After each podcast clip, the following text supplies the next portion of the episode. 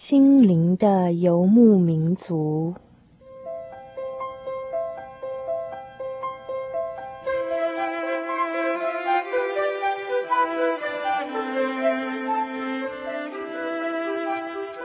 在这个谁都不管谁的后现代社会里，每一个人的心灵都是游牧民族。成长的过程就是寻找的过程。每一颗漂泊的心灵，其实都在寻找生命的绿洲。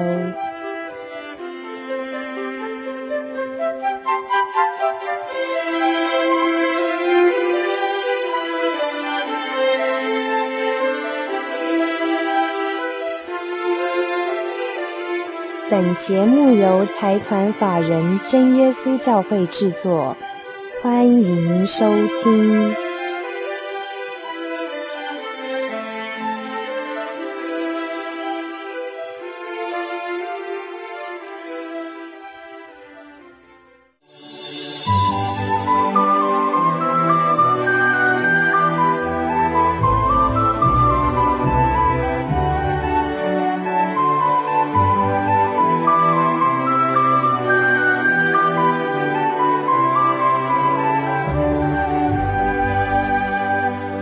欢迎来到心灵的游牧民族行列，与我们一同寻找生命的绿洲。心灵的游牧民族，在空中的朋友，大家好，我是 Kevin，欢迎大家今天来到我们的心灵的游牧民族这个园地里，继续与我们一起分享。转眼之间，主后二零零二年啊，又即将跨入尾声了。好快，好快哦！在这公元两千零二年这一年当中，不知道您自己在新年的时候所许的一个愿望，是不是已经达成了呢？在迈入深秋的此时，不知道您自己的心情是怎么样？身体是不是比以前更健朗了呢？在最近，Kevin 看到周边的一些朋友，因为天气多变化。有时候都有一些感冒的症状啊，刚好在网络上也收到一个朋友寄来非常具有关怀性的一篇啊文章，说到提高身体免疫力的十五个高招。Kevin 觉得这十五个提升身体免疫力的高招非常值得跟听众朋友做一个分享。在这篇报道里面说到，对身体的免疫力有十五个可以提高它的这个方法。第一个部分是对于身体的照顾，包括说好好的睡一觉啦，然后每天要运动三十分钟，这对我们现在处在工商社会的很忙碌的人来说是有点奢侈哦。不过像走路啦、饭后散步啦，一些只要能够达到心跳加速的这样的运动就可以了。然后他还提到说，按摩也是非常好的一个照顾身体的一个方式。那假如可以的话，可以多吃一点点的人参，还有维他命 C、维他命 E，还有最重要的是喝酒不要过量，一天绝对不要超过一杯。另外一个是对于我们台湾人的生活健康情况，哈，抗生素千万不要滥用，啊，因为会长期服用的话，会导致体内的这个抵抗力不但减低，并且假如你的感冒是由于病毒所引起的。抗生素是没有什么样的效果的。那第二个部分，心灵照顾的部分，他提到了几个让我们觉得可以提高我们免疫力的一个方式，包括亲密的关系，在情感上这样子亲密的一个互动，哈，心理上得到一个非常好的支持，对于对抗压力、减少压力的荷尔蒙的分泌都能够有很好的帮助。所以，跟自己非常好的朋友，还有自己的家人、先生、太太有非常好的关系，是心灵成长，并且能够提高免疫力非常好的方式哦。另外，这篇文章也提到说，开怀大笑对于提高免疫力也有非常好的帮助。所以，你有多久没有开怀大笑了呢？另外啊，每天花一点点时间，五分钟，让自己可以做做白日梦，很悠闲的啊，随便想一些什么事情都好，对于提高免疫力也有帮助哦。还有另外几个，像譬如相信自己啦，让自己很有自信心，保持在最佳的战况，还有每天花一点点时间写日记，参加一些艺文活动，听听音乐等等的，都是能够提高我们免疫力，让我们身体更健康的方式。特别在这个心灵照护的部分，这十五个高招当中的一个很重要的是谈到我们比较不熟悉的，那就是信仰能够让身体更加的健康。根据杜克大学医学中心的研究，啊，参加宗教聚会，或者是说能够固定的和教友一起来分享，或是祷告，都能够让身体放松，能够让压力减轻。也减少这个癌症跟心脏病的几率，所以在这个啊照顾心灵的、提高免疫力的方法当中，很特别的信仰，也对我们的人生的这个身体的健康有很大的帮助哦。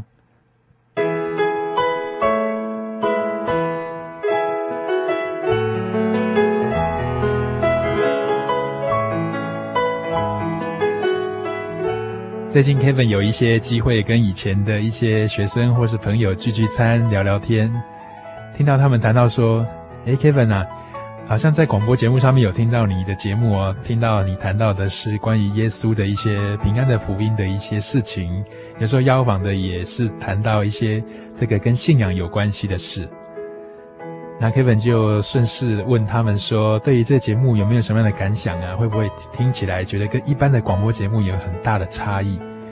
那朋友是提到说：“不会啊，特别是在听到关于这个诗歌的部分，会觉得非常有平安的感觉，感觉心灵很宁静。那听到一些这个生命的故事，他们也蛮感动的，有些部分也触动了他们在世间，在生活上面。”所感受到的一些生活体会，其实，在这个心灵的游牧民族这个节目当中，除了传达信仰之外，更希望能够传达的是一个健康的一个心灵的照顾工作，能够在现在的社会这么繁杂纷乱当中，找到对于过去、现在和未来，找到一个能够统整自己，能够找到人生新航向。能够有一个新方向的一个地方，所以这样的一个广播节目，其实它扮演的虽然是微不足道的角色，但是 Kevin 和工作小组想要带给大家的，其实除了信仰之外，更是一个个人成长和发展的一个议题。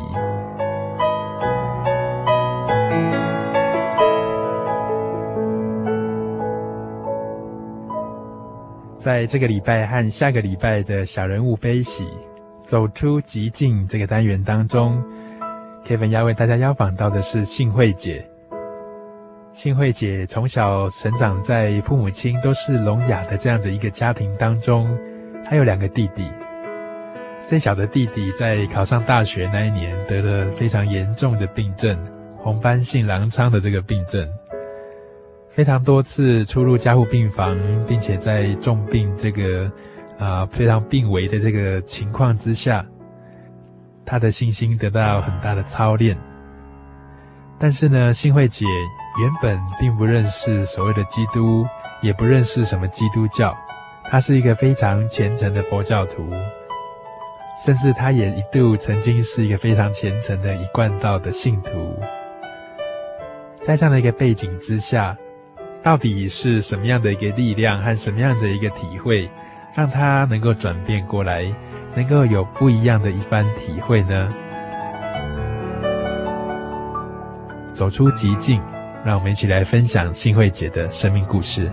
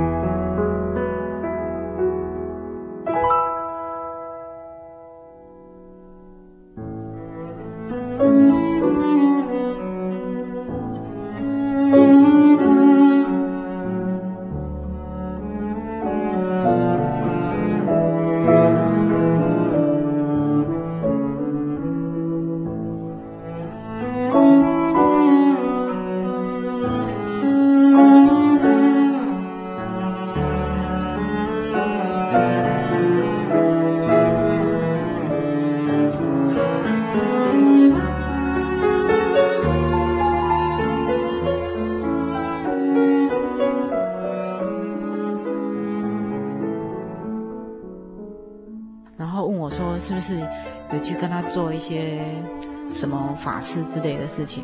然后我不敢承认啊，因为我我我知道我承担不起来，我就问他说啊，学志现在怎么样？他跟我说很严重，然后不明原因，就是全身都都都僵硬掉，然后嘴就是医生就说不行了，叫我赶快上去这样。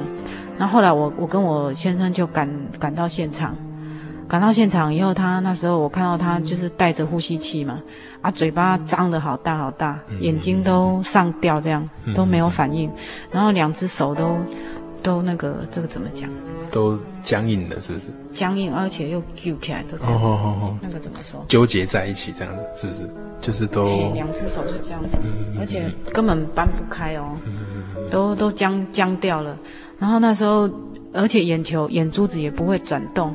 那时候我到的时候，教会那个台北教会很多弟兄姐妹都在那边帮他代祷。所以他刚开始入院是因为红斑性狼疮这样的病，对不对？对。嗯，那后后来越来越，好像这一次突然就很病危，就严重了，这么严重。很严重，而且查不出任何原因。嗯、那时候医院有帮他做那个抽血检查，还有抽骨髓检查，嗯、都没有感染的迹象。那还有帮他照那个脑波，那个电子。那个脑部的断层扫描，说他那个脑的那个、那个脑的那个外外面有一层那个皮质皮质膜包起来那一层皮质膜，说已经那个萎缩掉了。哦，这样子。嘿，他说那个那个醒不过来了。嗯嗯嗯。而且他那时候有抽筋的现象，就是那个舌头都咬破。嗯。而且他破的那个伤口很大啊！他那时候因为他本身的那个红斑性狼疮的关系哈，让他那个血小板。白血球都很低，嗯，低到那个血不容易止住啊。那你们全家去到那边的时候，不就大家都吓死了？嗯，我最慢到的，就是、因为我比较远。然后他们通知我的时候就已经很严重了，才去这样。嗯、那你去的时候看到这个情况，我我吓了一跳，吓了一跳，我很我很害怕，然后也很内疚。然后我内疚是因为。因为我我弟弟他一直问我说，你是不是有跟他做什么这样子？哦，就是说你其实是出于好意要帮他做一个法事，对对，然后希望说他可以因为这个做法事身体比较好，是。结果没想到变得这么严重，这样。嘿，因为他他在昏迷之前的两三天，他一直一直说有邪灵在骚扰他，嗯嗯嗯嗯，常常说有邪灵有邪灵这样，嗯嗯，然后后来就脑筋越来越不清楚，一直到昏迷这样。哦哦，所以他前后住院一直到昏迷大概几天？三天。三天哦。三天，然后那时候教会人才会很笃定说，是不是有有亲你们亲戚当中是不是有人去跟他做什么这样？他那时候我我弟他可能我大的那个弟弟他可能大家都问过了，就剩我没问，所以他就来问我。啊，我不敢承认，说实在，真的不敢承认，因为我担心万一他真的怎么样了哈，我我怎么对家里人交代？所以我那时候很内疚，我就我一到现场以后，那台北教会的那个姐妹就拿一张那个小卡片给我，上面有教我们如何祷告。那我当初我。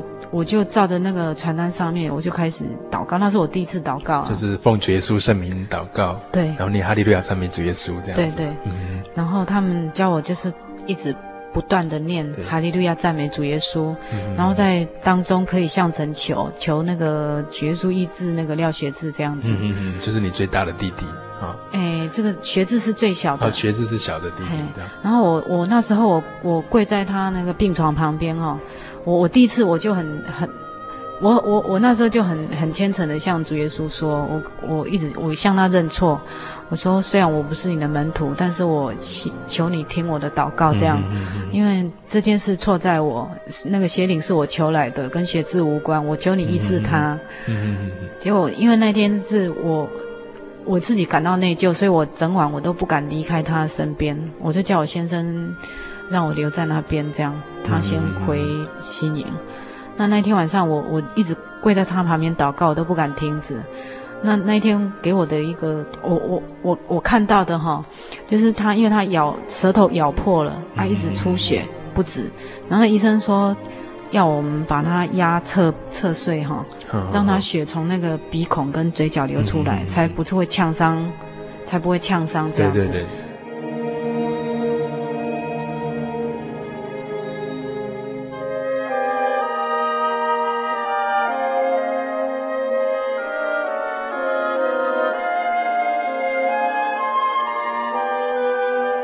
然后我跪在他旁边一直祷告。我我发觉我祷告的很迫切的时候，哈，他的那个血就就有比较止住。哈哈哈！哎，然后我一休息的时候，血又开始流，所以我根本不敢休息。嗯，然后一直祷告，持续到大概半夜两三点。嗯嗯嗯。半夜两三点的时候，他突然间醒过来。他醒过来的时候，他自己也很惊讶，一直在看他的手，两只手放在他的眼前，一直看。然后他一直问我说：“我我醒来了吗？”哦，他一直在确认他是不是醒来了。我就跟他说：“你醒来了，真的醒来了。”他不相信呢，然后我我不忍心捏他哈，我就就在他的那个嘴巴旁边哈，脸颊那边跟他搔痒。我说，你有没有感觉？他说有。然后他确定他醒来以后，他才告诉我，他说教会是真的，主耶稣是真的。他就吵着要去教会。然后我跟他说，现在是半夜两点多哈，我们等天亮再去这样。然后后来后来我爸妈他们知道他起来以后，大家都跑过来。然后我我问我弟说。那个到底到底是他为什么？发生什么事情？嘿，发生什么事情？他跟我说哦，他就是躺在病床上面，我们旁边的人在哭在祷告，他都有看到。嗯。可是他就是没有办法控制他的身体。嗯。好，然后他后来就发觉说，我们旁边的人的动作越来越慢，然后慢到好像那个电视在做那个慢动作一样，慢到后来就停止了。嗯。然后停止以后，他觉得他就一直往下沉。往下沉，他知道他自己躺在病床上面哦，可是就抓不到自己，一直掉下去，然后就就又又穿过那个地板哦，一直往下掉，掉到那个一个很黑暗的地方，他好像无底洞一样，一直往下掉。然后那时候他就有一股力量，就逼他讲四个字，好、哦，他说是求主耶稣这四个字这样。他他说他一直讲求主耶稣的时候，他的他就比较比较能够。卡宅狼没有，好好好，会比较有意思，他会比较有意思。然后他如果一一停止的时候，就整个人就是好像被抓去拖的谁啊呢？哦，然后很晕眩这样子。对对，然后后来后来他看到主耶稣就就这样子把他拉起来了，把他双手哈这样把他拉上来，拉上来以后他就醒了。所以他他一直一直要确认他是不是醒来，就是这样。因为他那时候时间停止的时候，他觉得他好像好像那个已经死亡了。嗯。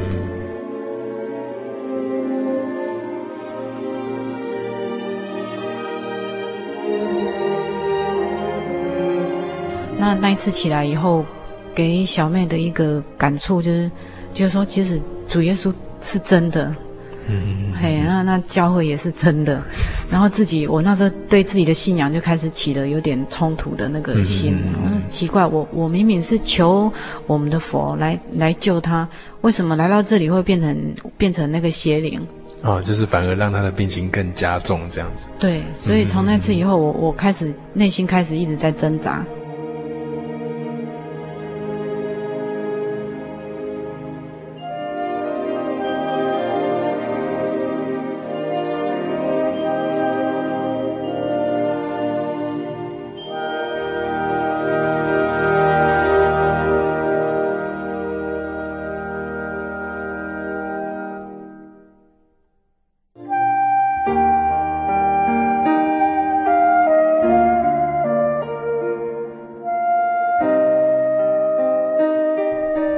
一种平安不属于这个世界，有一种宁静，比睡眠更甜美。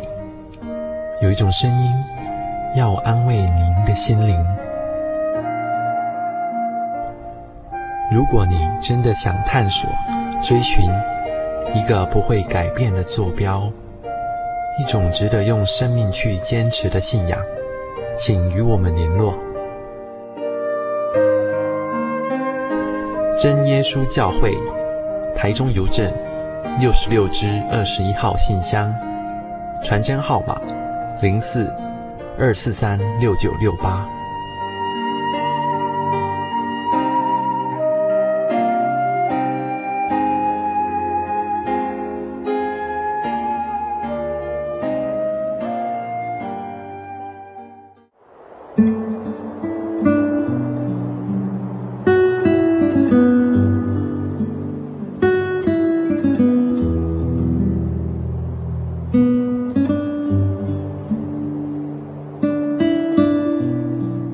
现在所收听的是心灵的游牧民族节目。大家好，我是 Kevin。今天为大家进行的主题是小人物悲喜，走出寂静。为大家邀访到的是幸惠姐，来谈谈她在陪伴弟弟生重病，以及在一路上面对于信仰的一些体会。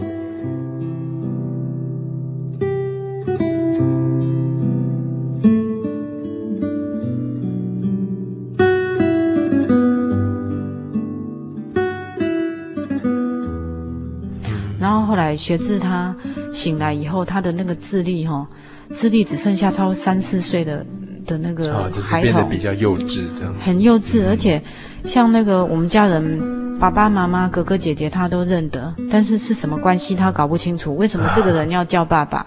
啊为什么那个人要要要哥哥姐姐？他搞不清楚。可能这个生病有一点让他的大脑有点受到一些伤害，是不是？嘿，他因为那时候照脑波是说他脑部那个那个皮脂膜已经萎缩哦，受到感染，嘿，受到受到萎缩，不明原因呢。嗯，然后所以那个那时候医生来看的时候，我们有。医生来看的时候就说他能够醒来就算奇迹了。嗯，他说很多这种类似这种情形都变植物人。哦，这样子。哎，他说他醒来就奇迹了，啊，叫我们说他就是这样子的，没办法。嗯，叫你们要有心理准备。嘿，然后后来那时候小妹也觉得很很难过，我们全家都很难过，想说他一个孩子这样子。读书哈，读到那个读到大学，嗯，那时候他大学几年级？一年一年级发病，哦，大一的时候，嘿，然后这样陆陆续续生病，可能差不多到到那个生病病到第四年的时候，大学四年级的时候，嘿，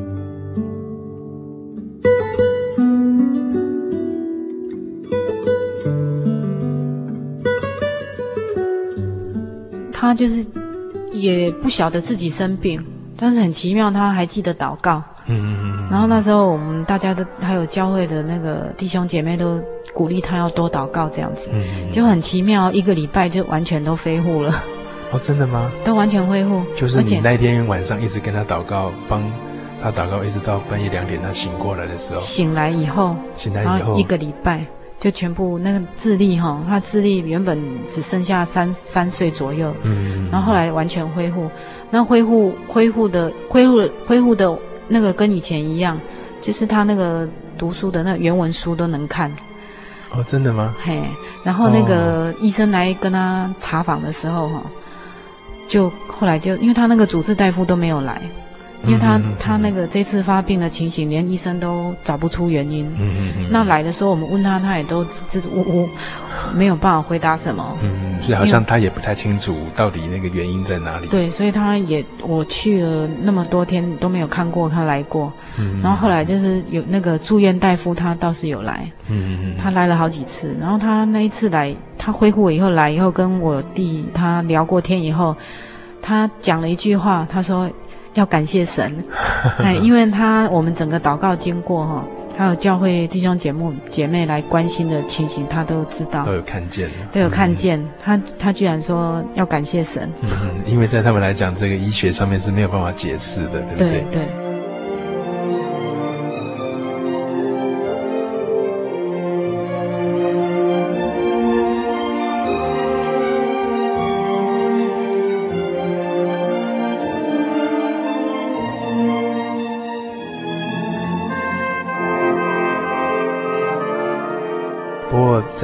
才听到幸慧姐在做自己的见证的时候，谈到她的故事的时候，这个陪伴弟弟的这个过程，其实你心里面有一个很大的冲突跟挣扎，是因为以前你是一个笃信一贯道的一个信徒，是是，哎，那在这个刚开始接触到这个耶稣的福音的时候，会觉得有点冲突，对。那之前信一贯道那个过程，不知道是怎么样，可不可以给听众朋友做一个分享？那时候我就是。哎，我原本是吃素嘛，在那个住在我那个那个詹姐她家的时候，那时候都是一直在诵经，然后后来后来就是应该从那个那个诵经那个阶段开始讲。所以那时候是大概你几岁的时候？二十四岁。二十四岁的时候，嘿，那时候开始那个有在诵经，然后有一次在送那有段时间在送那个地藏王本愿经的时候，哈，很奇怪哦，每一次一诵经，然后附近的狗就一直开始叫，哦，几乎快每一次都叫，连那个隔壁街的狗都在叫。然后叫的声音又不是很好听，让他然后吹高雷这样，很凄厉这样子是不是？嘿。嗯。然后然后我我去问我一些那个教友哈，还有那个房东太太，我问他们说一贯道的朋友，嗯对，那不是那时候是佛教。哦，佛教的朋友，嗯。对，然后他们就跟我说那很好，他说那表示说你的冤亲债主哈要来跟你讨要那个哦哦哦，那个讨债了，是是？嘿，讨债那冤亲债主要来要功德，这样，他就他们就教我说，你要把那个功德回向给你的冤亲债主。嗯嗯嗯然后我那时候因为也不会怕，因为我也很相信，所以就继续念啊。晚上睡觉的时候哈，耳边好像也会很有吵杂声，好像很多人在讲话，哦但是我我听不清楚是、嗯是讲什么啊，或者是多少人。然后我就不理他们，然后一直到有一天，我那个房东太太就告诉我说：“哎，拜托你换别本好吗？换读别本啊。”他才告诉我说，他那段时间哦，常常梦到他们的祖先，就是回来给他们托梦，然后甚至他们祖先就回来家里走动，就是梦到这样的情形。然后他觉得心里怪怪毛毛的，哦，这样，叫我说不要再读那一本。哦哦哦，嘿所以从这个经验让你感受到什么？我我后来哈，那个时候不觉得，后来我才发现说我，我我心里在想，但是我不敢不敢表达出来。我在想说，我怎么会读经读到好像那个妖魔鬼怪都跑出来了？就是狗也那么凄厉，然后好像好像一些嘿让托梦来一些那是后来的想法啦。那哦因为哦当当时哈，我我很笃信我的信仰，嗯所以我我不觉得那个有什么好怕，而且觉得很好。啊！那在嘿刚开始接触佛教那个时候，大概是什么样的一个心情？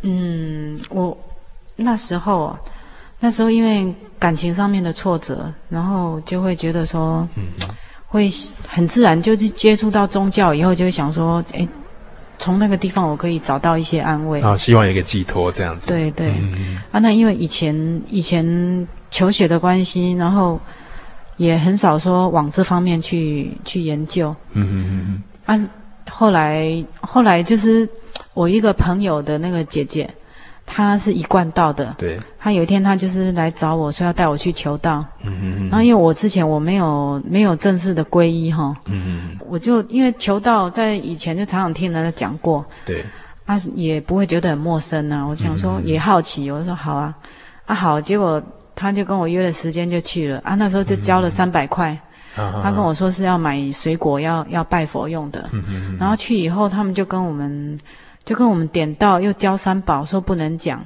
然后又教我们十戒，然后那十戒哦不是不是告诉我们这样而已，就是要过跪在那个他们的佛前哦，跪在那边就是那个司仪讲一句，我们跟着说一句嗯嗯嗯，啊。那时候因为大家都这么做，所以我就就跟着跟着做。做，嗯嘿，啊，他一句，他们一句，我们一句，这样。然后他那前几届都是跟我们跟我们十戒有点类似，就是都劝人说啊，你要怎么样，然后要不能怎么样，这是一些规定这样。就是要做善呐，哈，然后不能做恶啦，哈。对，然后到最后一届哈，他他才才讲到那个说，若违反佛规，愿遭天谴雷诛。嗯啊，那时候我一时也没有反应过来哈，就跟着念。啊，念完以后我自己才吓一跳，我在想说，哇，我怎么会发这么重的事？然后那时候会害怕，是因为我担心我之前的我做不到。哦，他前面的几届，我我担心我做不到。我说我做不到怎么办？那个戒那个事这么重哈。哦，等下被处罚怎么办？因为你知道天谴雷诛这样子。嗯然后后来呢？但是后来因为常常那个他们道场上的活动很多，嗯啊，我也常常去参加，嗯所以后来因为它里面的道理蛮多，也都不错。嗯一直到现在我才知道很多都从圣经出去的。都是跟圣经相通的，嘿并且概念是一样。对。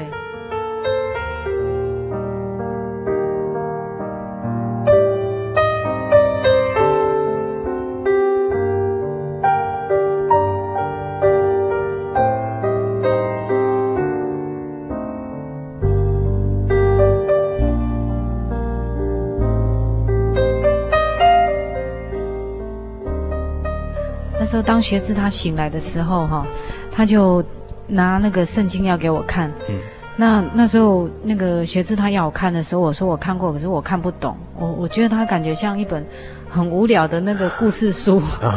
嘿，那个里面的故事我觉得很很无聊，而且都不懂。嗯。然后学智他才告诉我说，这本不是书，嗯、它它是一本活的书，它里面所所有记载的都是神的话语。嗯嗯。啊，他是要我说要看之前哈，一定心要静下来，要先默祷，默祷以后、嗯、求神的灵哈，领导我，引导我来看得懂他这样子。启示跟感动。对，然后我一我那时候我就也是。抱着单纯的心哦，就跟着他一起那个默祷。默祷完以后，学志就是翻开那个提摩太前书的第四章第一节，哦，到第五节这里，他说：“圣灵明说，在后来的时候，必有人离弃真道，听从那引诱人的那个邪灵和鬼魔的道理。这是因为说谎之人的假冒，这等人的良心如同被热铁烙惯了一般，他们禁止嫁娶，又禁戒食物。”就是神所造，叫信而明白真道的人感谢着领受的。那个时候，我看到那个地方哦，我就觉得说，诶，我我们那个一贯道里面，他就是鼓励人，就说你修到一个阶段，就是最好就是清修。嗯嗯嗯。哦，所谓清修就是不结婚这样子。对对对。然后嫁娶的。对，然后他又鼓励我们吃素。然后我我我就想要说，诶，我我们所信的就是这样子啊。但是圣经这里为什么说那是引诱人的那个邪灵跟鬼魔的道理？嗯、所以那时候就又加上学自，我我那时候去向他求求的那个求我们的神，啊、结果变成他的病情更加重的事。对，然后又看到这一节圣经哦，那时候是我我第一次看得懂的一个一个、嗯、一个章节，那时候感觉就像好像。那个心好像被一根针扎到一样，哈，很很很痛，很扎心的感觉，很奇妙那种感觉。然后我我我的那个挣扎就越来越大了，所以从那时候起，我我说实在，我到场我就就不太不太想去了，嘿，但是我又不敢信主，因为毕竟他，我觉得他对我有恩，就是会有个情分在那里，对对。然后那时候学智他就会。会告诉我说，其实，那个他用那个黑白两道的比喻给我听哈。他说黑道哈，他也有他的那个，也有他的那个一些阶级跟对对比较高比较低的那个对。然后他的老大也会照顾他那一些小的，好。然后但是呢，他的目的是要什么？就是要他去帮他做坏事。啊，那在信仰上的话，他当然也会。他说他当然也会保护我。然后，但是他最终的目的就是。就是要我们的灵魂没有办法得救，嗯嗯嗯，好，要我们下地狱，就是要我们的灵魂这样子。嗯、啊，他就问小妹说：“那你觉得说你为了报恩，好，为了欠他这份恩情而而把自己的灵魂这样子出卖给他，你觉得你这样做划算吗？”很不值得的感觉。嘿，然后那时候我我我自己想的，事实上，我我心里我心里也是很矛盾呐、啊，但是我我不敢，因为我我知道我那时候。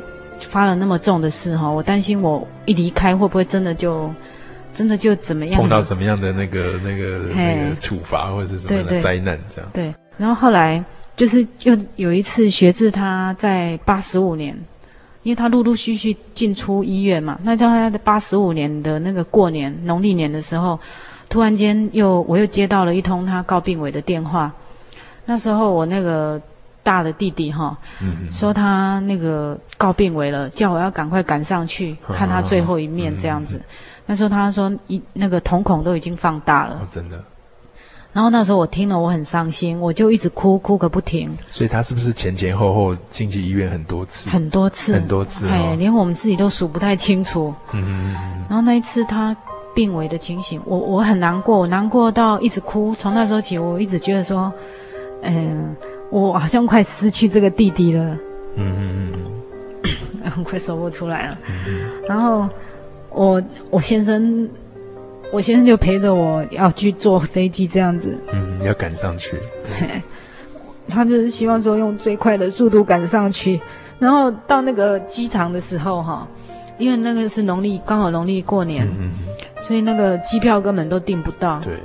然后呢，我先生就说：“你先不要灰心，我们等一下。”或许会有人退票，那退一票算一票。如果退一票，就我先上去这样子。嗯、然后就我我在那边我就开始默祷，我我向神求，我说神啊，求你保守，让我在最短的时最快的时间内能够赶到那个医院去见、嗯、见那个学智这样。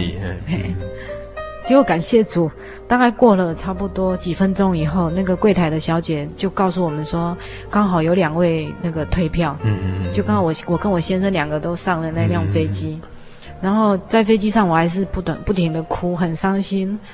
然后哭到大概快到那个台北了，已经快到了。突然间我的眼泪就不流了，然后整个心就这样子平静下来。我觉得很奇妙，就眼泪流不出来，就不那么担心。然后我一种感觉就是说，诶，神听了我的祷告了，因为我在坐飞机当中，我一直帮我弟祷告。嗯嗯嗯嗯。然后我就告诉我我身旁的先生，我告诉他说，学志好像没事了，因为我的眼泪怎么流不出来啊？心。不再那么不再那么忧伤，嗯嗯嗯，然后到了后来到了台大以后，真的那个学志他一直在好转，哦，他原本瞳孔已经放大了，嗯嗯嗯，他但是他的状况一直在慢慢好转，而且后来，后来又清醒了，嗯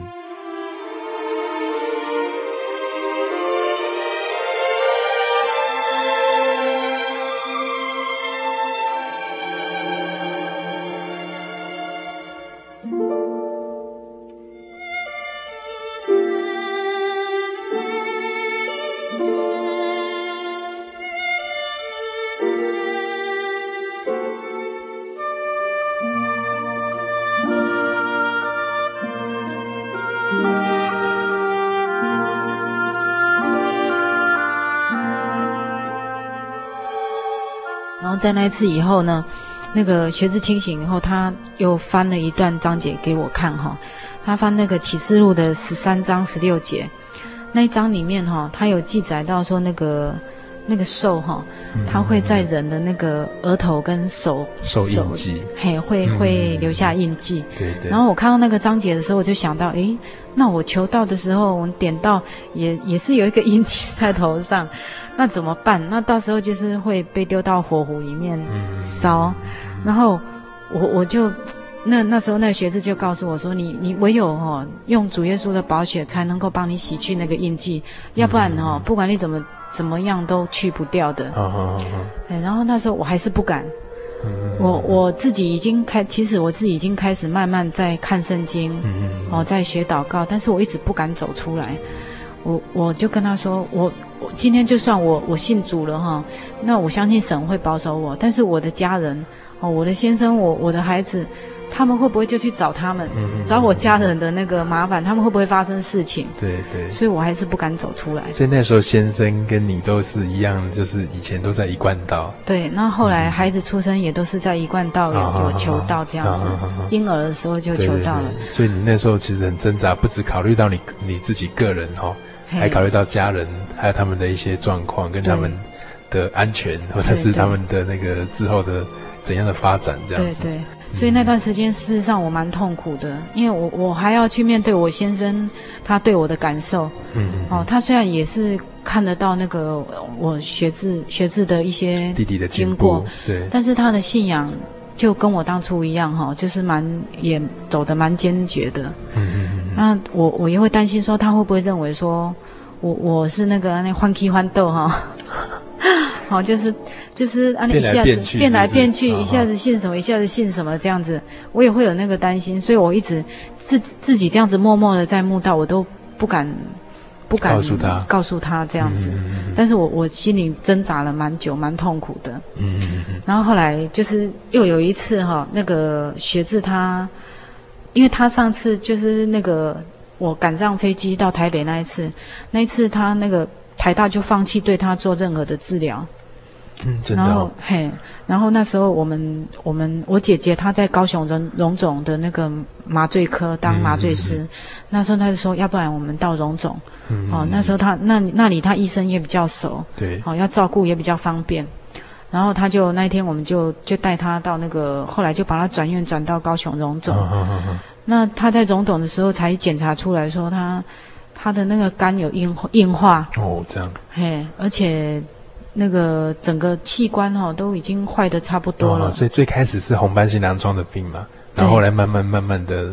呃，各个器官好像都受到一些波及哈。对，因为他那个就是免疫系统的毛病。对对。哎，他会攻击自己身上的细胞。嗯嗯嗯。然后所以，他很多器官都都被攻击的。都坏掉。都坏掉。然后那时候他肚子哈腹水很大。嗯嗯嗯。大到因为他是。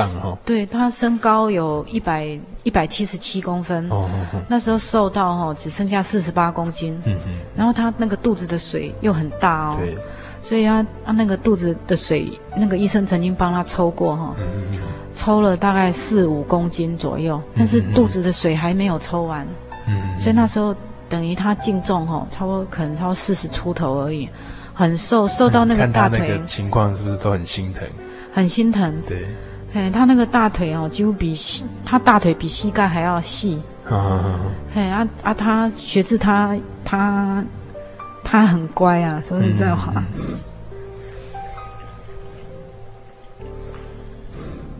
然后他呢，那个后来到荣总以后，又有一次突然间发病，然后那一次那一次发病的情景，就是刚好轮到我去照顾他，我去照顾他，然后我就是换我爸妈他们回去休息，我一个人在他那里照顾，然后突然间他又出血了，又一直一直结血便，哦，他血便结的不止。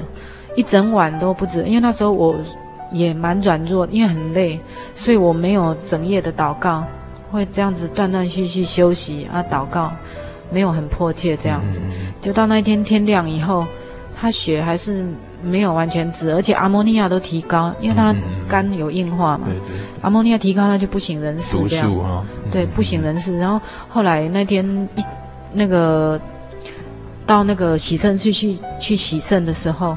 洗到一半，那个那个医生不敢再帮他洗肾，他说他这样子一直出血不止，洗肾很危险，嗯、那就中断，然后叫我叫我把他推到二楼去那个做止血，照大肠镜直接去止血这样。嗯、然后那那时候我一直陪在他身边，他照大肠镜的时候哈，我我从那个荧幕上看到那个他那个那个肠子里面哦，那个血这样一直流出来，嗯、就就一直流出来就对，然后那个医生后来他就。他也说这个没有办法止啊，他这个好像是全身性的出血哦，根本找不到出血点了。他说这没有办法止，就就那个叫我把他推回去病房。看得很吓人哦。嘿，那我把他推到病房以后，我我姐就叫我到那个柜台去拿拿那个病危通知单，他就告诉我说，那个医生医院方面该做的都做了，他们都尽力了，但是他就是这样子的。啊，叫我要有心理准备。我那时候很伤心哦，因为那个我姐他们知道知道那个学智的信仰，他就告诉我们说，你就求你们的上帝了，因为他他他们都称为上帝啊。然后那时候我我很无助，因为我爸妈他们都还没来，然后我我自己跟他在那个病房，我就我就跪在地上。嗯，我不知道该怎么办。我我人生当中第一次感到那么无助，很无助，真的很无助。然后我跪，我跪在他病床旁边，我就一直祷告，一直迫切的祷告，我求神医治他这样子。然后后来很奇妙哦，他血就止住了，因为在他前一天晚上开始出血的时候，医生一直跟他打那个止血针都没有效，打了一个晚上哦。然后隔天上午这样一直不停的打都没有效，然后经过，反而那个医生把他那一些治疗东西都拿掉了，就是那个发病危给我们以后，叫没有心理准备以后，结果他血止住了。那时候我我心里很高兴，我真的才下定决心说我要信主，我要受洗。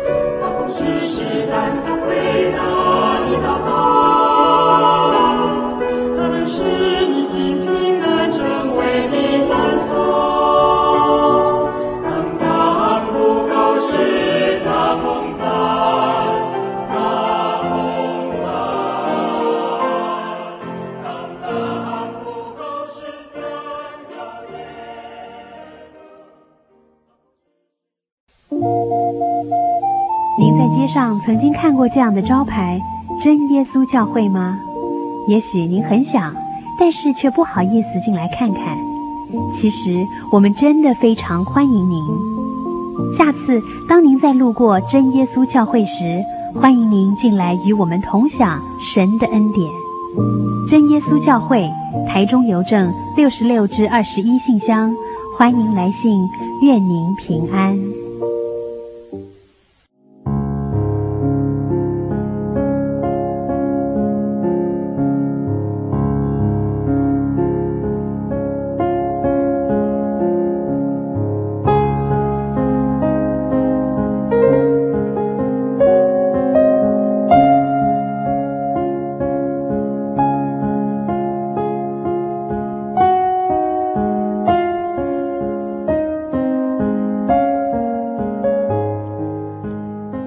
现在所收听的是心灵的游牧民族节目。大家好，我是 Kevin。今天为大家进行的主题是小人物悲喜，走出寂静。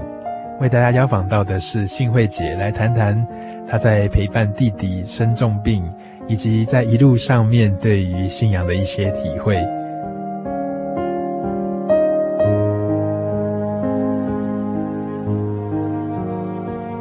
在这个过程当中，很大的体会体验。对对。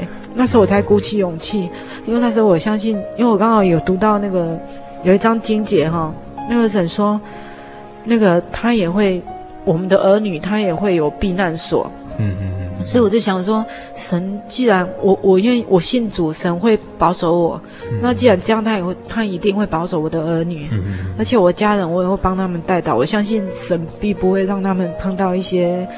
灾难，灾难，或者是不测哈。对，嗯、神应该不会，神一定不会让，因为我要信主而让我碰到那一些不好的事情。然后后来，我就开始，我就开始我，我我开始慕道的那个的日子过程，过程就这样开始了。然后在那个八十诶八十六年的三月，嗯、我就决定说我要受洗。我那时候有去有去报名。嗯嗯嗯，然后我先生原本也说好，但是后来日子到了以后，他又突然间又阻止我了，说叫我慢一点。他说因为我的那个公婆都八十几岁了哈，啊，他说那个他的四个媳妇哦，其中三个都有拿香，那我是最小的，那我没有拿香，这样子交代不过去，叫我说慢一点这样子。啊，那时候我很不服，因为我 我以前的个性哦比较倔强一点，我我心里就就。就是说，你为什么讲话这样出尔反尔？哦。那后来传到他到到我家访问的时候，然后传到他他告诉我说：“哈，他说慢一点，你道理再多听一点。”哦，因为他也觉得我们一个人他一辈子只能受洗一次，他不希望说因为受洗哈，我先生不同意而造成我那个家庭家庭上的一些困扰，这样家庭上的困扰或者风波这样子，然后。我传道都这么讲了，我只好说啊，再再听一阵子再说。嗯、嘿，然后那一段时间，那个我弟弟学志他常常在勉励我，他告诉我说：“你们全家哈、哦、八个兄弟姐妹啊，只有你这个媳妇信主，所以你你自己一定要要做的，让人更没话讲。”就是要做出这个基督徒这个好的一个典范，这样子。对对，然后他也会鼓励我看多看圣经，然后多祷告，嗯、求神为我开路，这样子。嗯，就是说，虽然他们并不了解这个耶稣的福音是怎么样的，是至少在你的这个行为举止上面可以看得到这个。啊，这个好的表现是这样，嗯、对。然后那时候就是有有几个章节哈，给小妹很大的那个体那个感动哈，嗯、就是彼得前书的第三章第一节到第二节哈，他这里说：你们做妻子的要顺服自己的丈夫，这样若有不信从道理的丈夫，他们虽然不听道，也可以因着妻子的品行被感化过来。品性啊，品性德性啊，对。嗯诶，这正是因看见你们有贞洁的品性和敬畏的心，嗯嗯嗯，所以那个时候我也是一直朝这方面在努力。然后很奇妙，有那个在八同样那一年的那个六月灵恩布道会，哎，十月份，十月份，哎，秋季灵恩布道会那个的前三个月，那时候因为我一直有有想要受洗的那种那一股冲动哈，所以在前三个月我就开始祷告，为这件事情每天祷告，然后很奇妙，到那个。接近灵恩布道会的时候，我先生突然间告诉我说，他同意我去受洗，说我可以去报名了。嘿，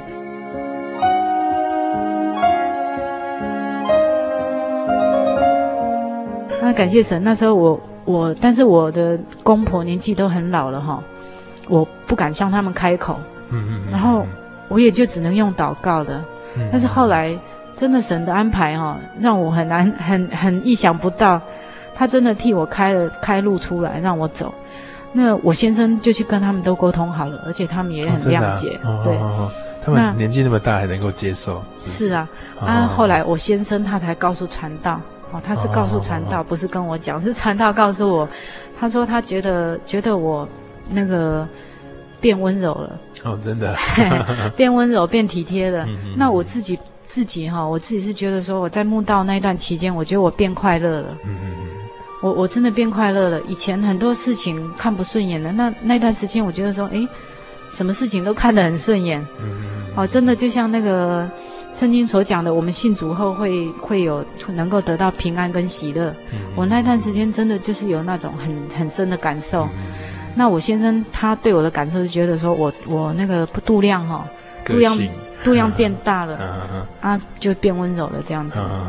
那不然的话，以前你刚才提到说很倔强，或者说会脾气比较大吗？还是怎么样？嗯，就是我我自己决定的事情哦，就是好像任何人都没有办法左右我这样。啊，哎，然后我我认为好的就是好的。啊，很择善固执这样。哎，就是就是会有这样子的情形。嗯嗯嗯。那后来我我先生在我要受洗之前哦。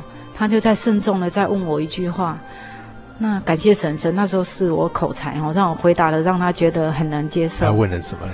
嗯，他那时候跟我跟我说，那那个长辈都已经父母都已经八十几岁了哈，那如果他们离世的时候，那所有的儿子媳妇儿女儿哈，那些大家都有拿香都有跪拜，嗯嗯嗯，那只有你没有。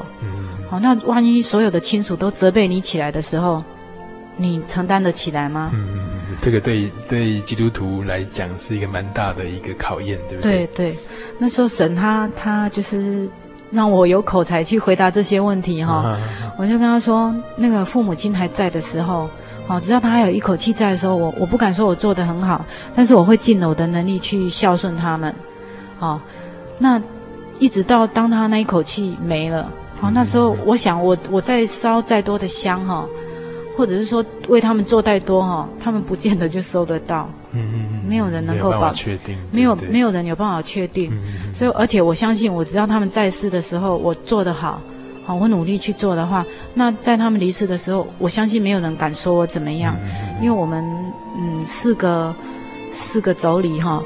那个父母亲只有跟我们住而已，嗯、所以他的那个生活起居都是我在照顾。嗯嗯嗯，所以生前这个孝顺跟真正的这个关怀是最重要的，对，对不对？嗯，因为圣经也是这样教导我们。啊、是，所以我先生就说：“好，那你你可以去受洗了。”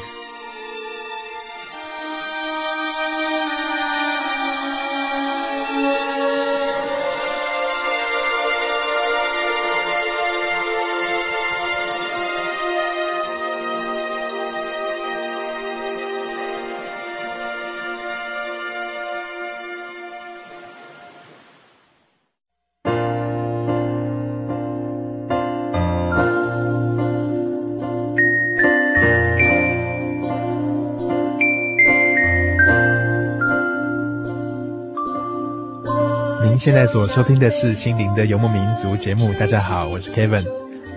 在节目的最后，Kevin 要预告，在下个礼拜我们继续要进行幸慧姐的这一段专访，走出极境，小人物悲喜的单元。欢迎大家能够继续的锁定我们《心灵的游牧民族》频道，继续的收听。假如你在听了今天的关于弟弟的这个病痛，或是关于在墓道的过程当中，你有一些疑惑，或是有一些心得，想跟 Kevin 或是新慧姐做更深入的分享和询问的话，我们都非常欢迎你来信。来信你可以寄到台中邮政六十六支二十一号信箱，台中邮政六十六支二十一号信箱，或是传真到零四二二四三六九六八零四二二四三六九六八。你也可以上我们的喜信网站 joy 点 org 点 tw joy 点 org 点 tw 来看到相关的讯息，并且在喜信广播网里面留话给 Kevin，寄信给主持人，我们将会尽快的回复你的需要和你所提出来的一些心得或是所询问的问题。让我看见那前进的美好，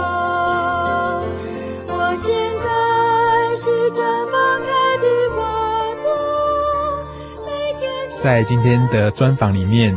让 Kevin 想起了之前在节目当中所播过的一首福音诗歌创作，他的诗歌名称叫做《种子》，它是我们的工作同仁自己所作词作曲所创作的一首诗歌。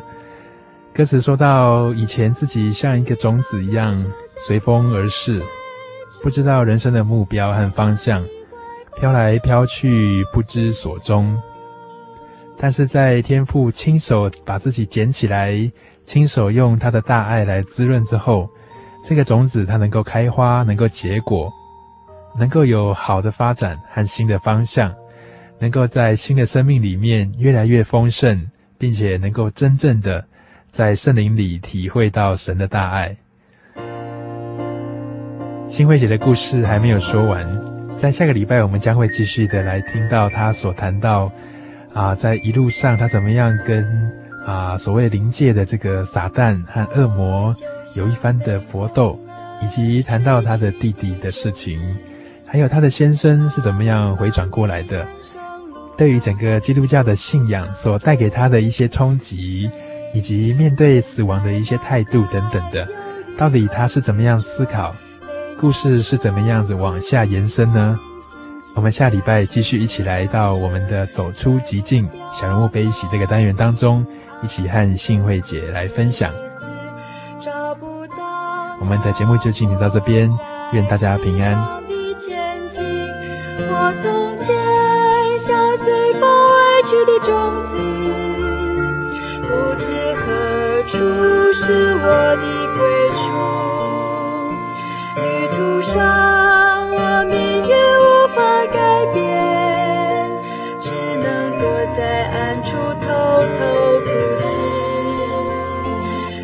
是天父亲手将我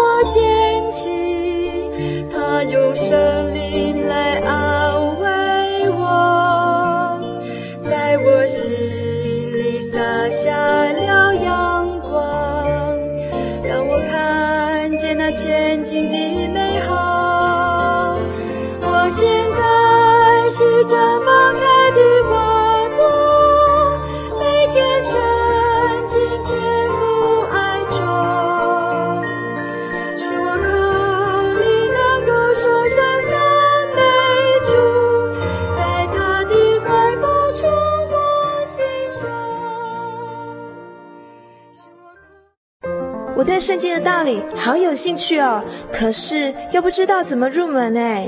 你可以参加圣经函授课程啊！真的啊？那怎么报名？